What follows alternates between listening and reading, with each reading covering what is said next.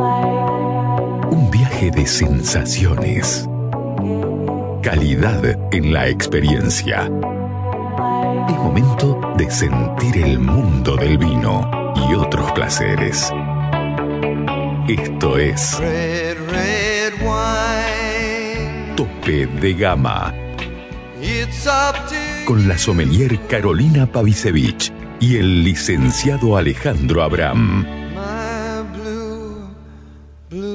Tope de Gama por Aries.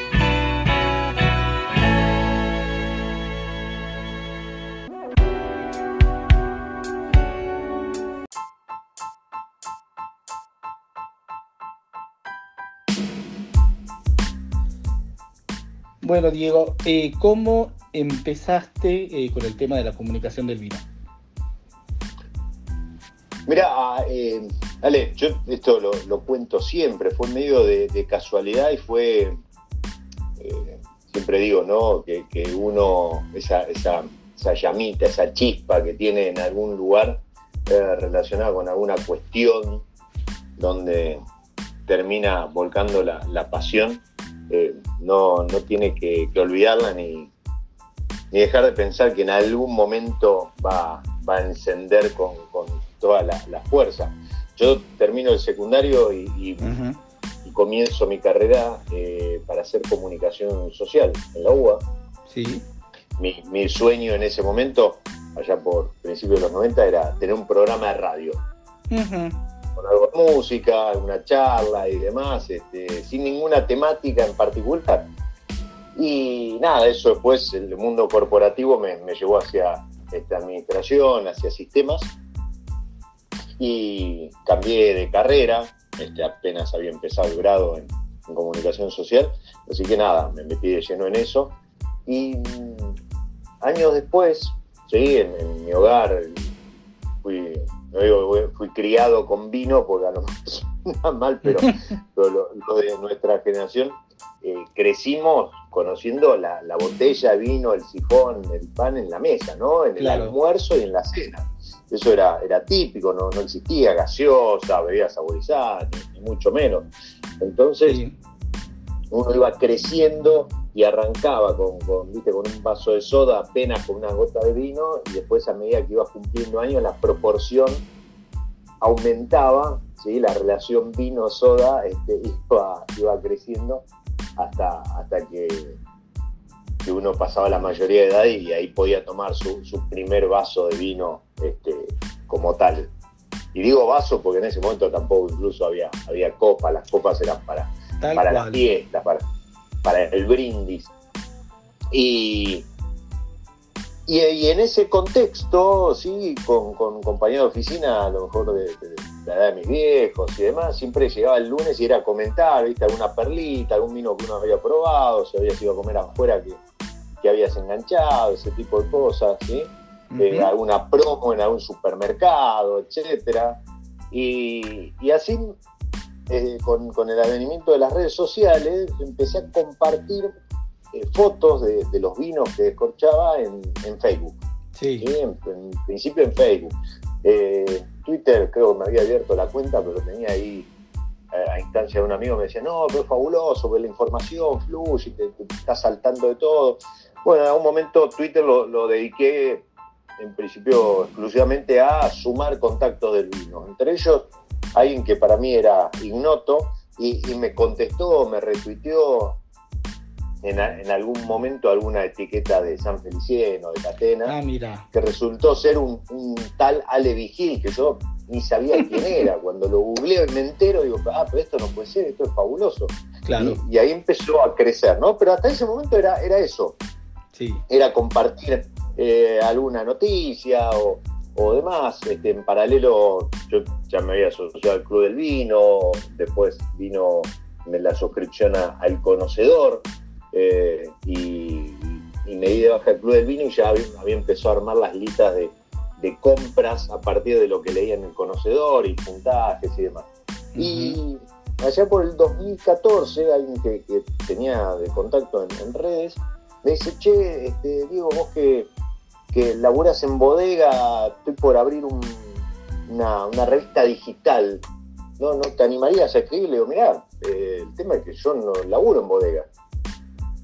Bueno, pero sos de acá en Mendoza.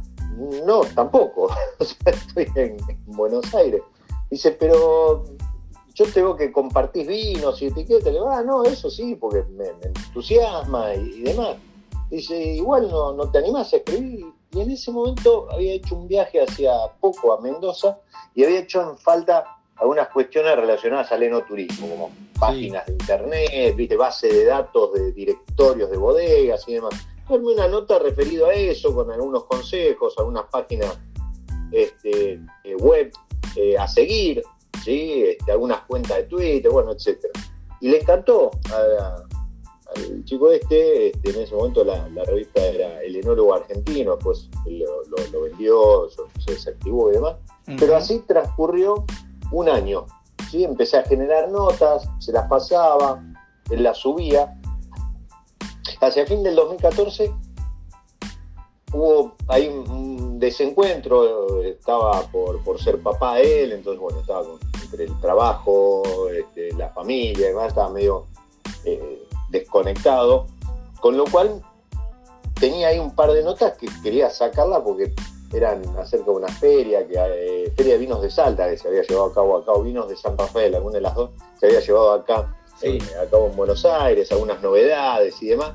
¿Por qué? Porque con esto de escribir, y, y a raíz de que yo estaba haciendo algún curso en CABE, eh, me empecé a contactar con, en principio, con Dolores Lavaque y consultora STG, que me empezó a, a sumar a listas de invitados, por ejemplo, a esta feria de vino de San Rafael, Claro. de vinos de Salta, y a contactarme con, no solo con las bodegas que, que manejaban ellos desde la agencia, sino desde la consultora, sino también con otras consultoras o agencias.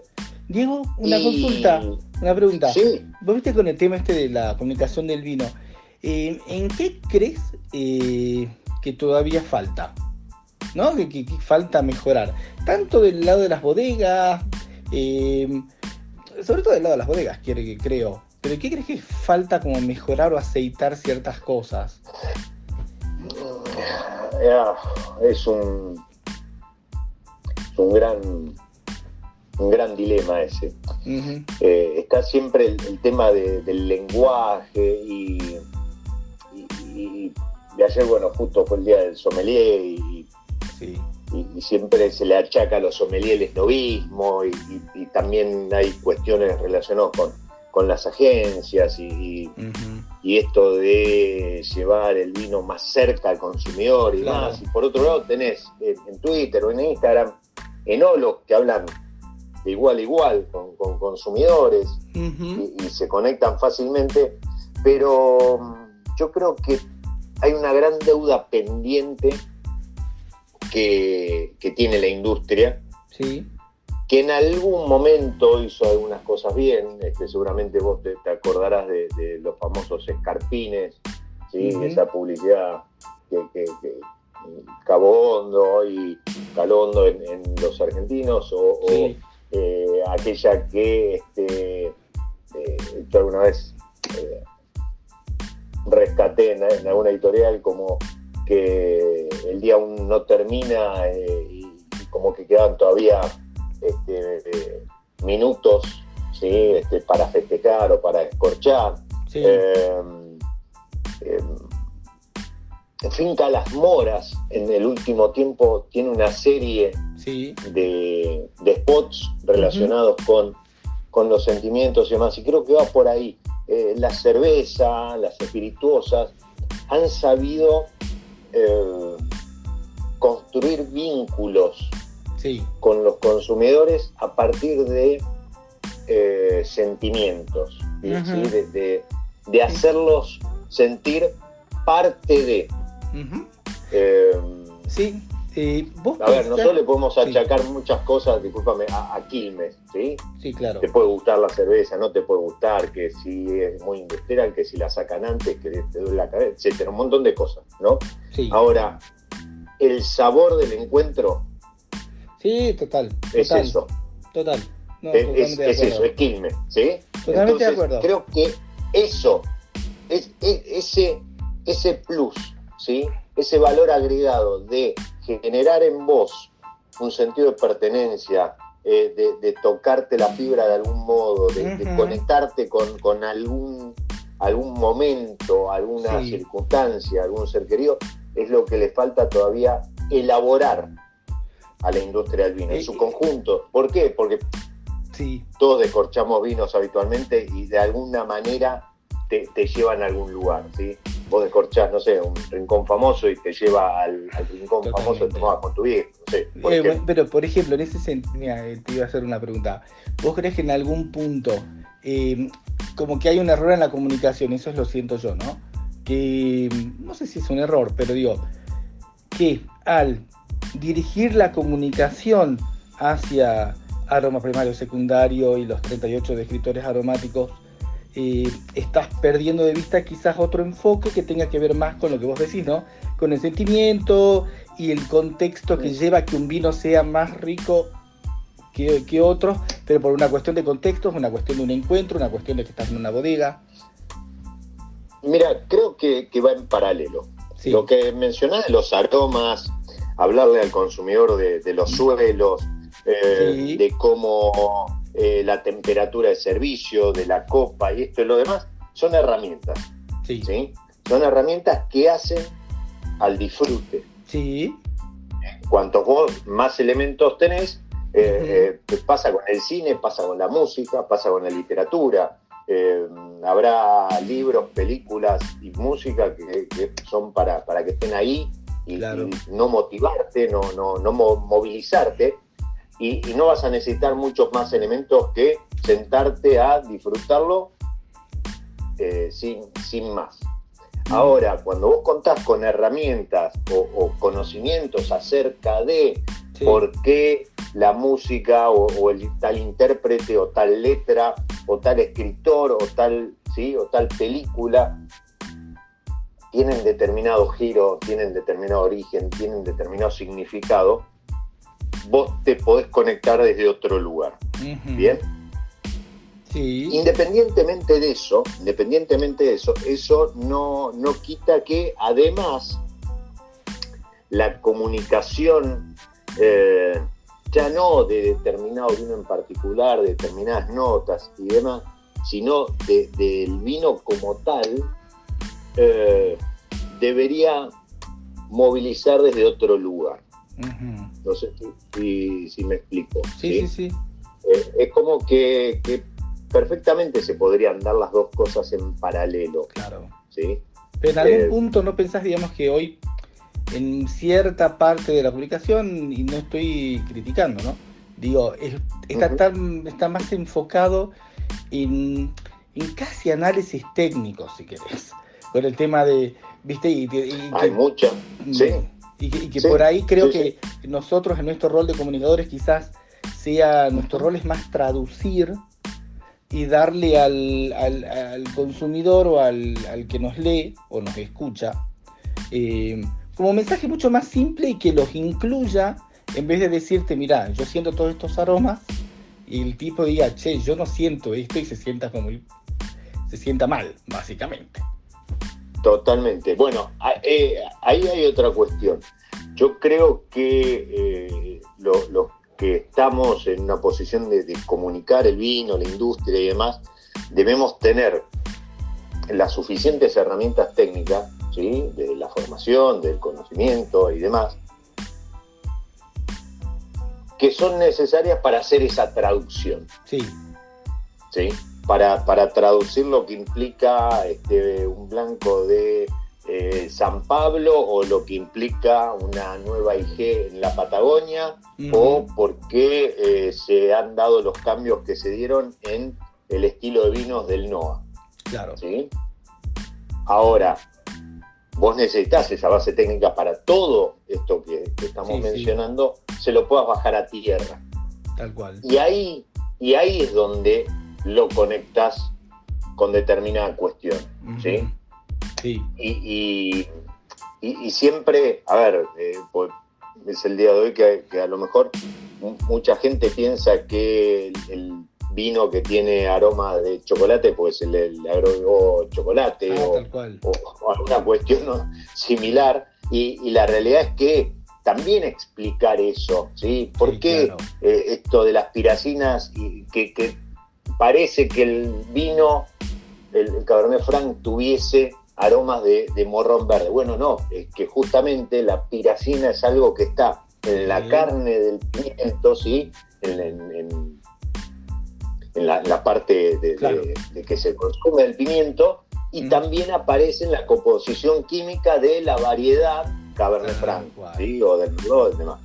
Sí. Entonces, ese mensaje es el que tenemos que dar y, y no situar al vino como algo aspiracional o, pretencioso, donde muchas veces eh, el consumidor siente que es inalcanzable. Pero no solo eso, hoy estamos pasando por un tema eh, inflacionario y, Tal cual. y hay cuestiones de, de precio y demás. Entonces, si, si yo como comunicador lo único que hago es mostrarme eh, o mostrar o, o transmitir mensajes acerca de vino que eh, recibí como muestra o probé porque me invitaron a una presentación en no sé dónde y demás, y me olvido del consumidor, que a lo mejor lo único que tiene es la góndola del comercio del barrio o del supermercado, ¿sí? o a lo mejor de, de alguna vinoteca Sí. barrial, también estoy pecando, porque estoy haciendo esa división entre lo que sería el mundo de los que conocen, ¿sí? De los que tienen llegada, ¿sí? de, de los que están dentro del mundo del vino, y el consumidor, Sí, sí, te al entiendo. que solo le dejo lo que está en las góndolas. Tal cual. Tal cual. Sí, absolutamente. Y eso no está bueno, porque No, en no. definitiva eh, eh, es necesario, ¿sí? son necesarias ambas patas. Eh, estuviste eh, en Vinos y Negocios Sí. y, y habrás visto, ha sido un, boom impresionante gente, o sea, todos los años Sí, se amplía y, y sigue quedando chico. Bueno, hay un interés, hay cada vez más gente, hay cada vez más etiquetas, hay cada vez más proyectos, Sí. hay cada vez más gente que mira al mundo del vino. Pero no tenemos que perder de vista que todo eso es gracias a que hay muchísimos litros de vino que se venden en supermercados, en almacenes y demás. Tal cual. Totalmente de acuerdo, Dieguito. Dieguito, decime dónde, porque bueno, vos tenés el programa eh, en Radio Monk, ¿no? En radiomonk.com.ar. Martes de 19 a 20 por radiomonk.com.ar y si no, en redes, en Spotify, en Substack, ahora este, con, con el newsletter que mudé ahí. Mira, qué en bien. Me pueden buscar como mi lado B, si no, Ok. arroba mi lado B corta, ¿sí? de vino, Claro. eh, con eh, algo que nació justamente, este, como contaba al inicio de, de la charla, eh, después de este desencuentro allá por enero del 2015 y uno piensa que ya pasaron ocho años, más de ocho años de, de recorrer esto y parece mentira.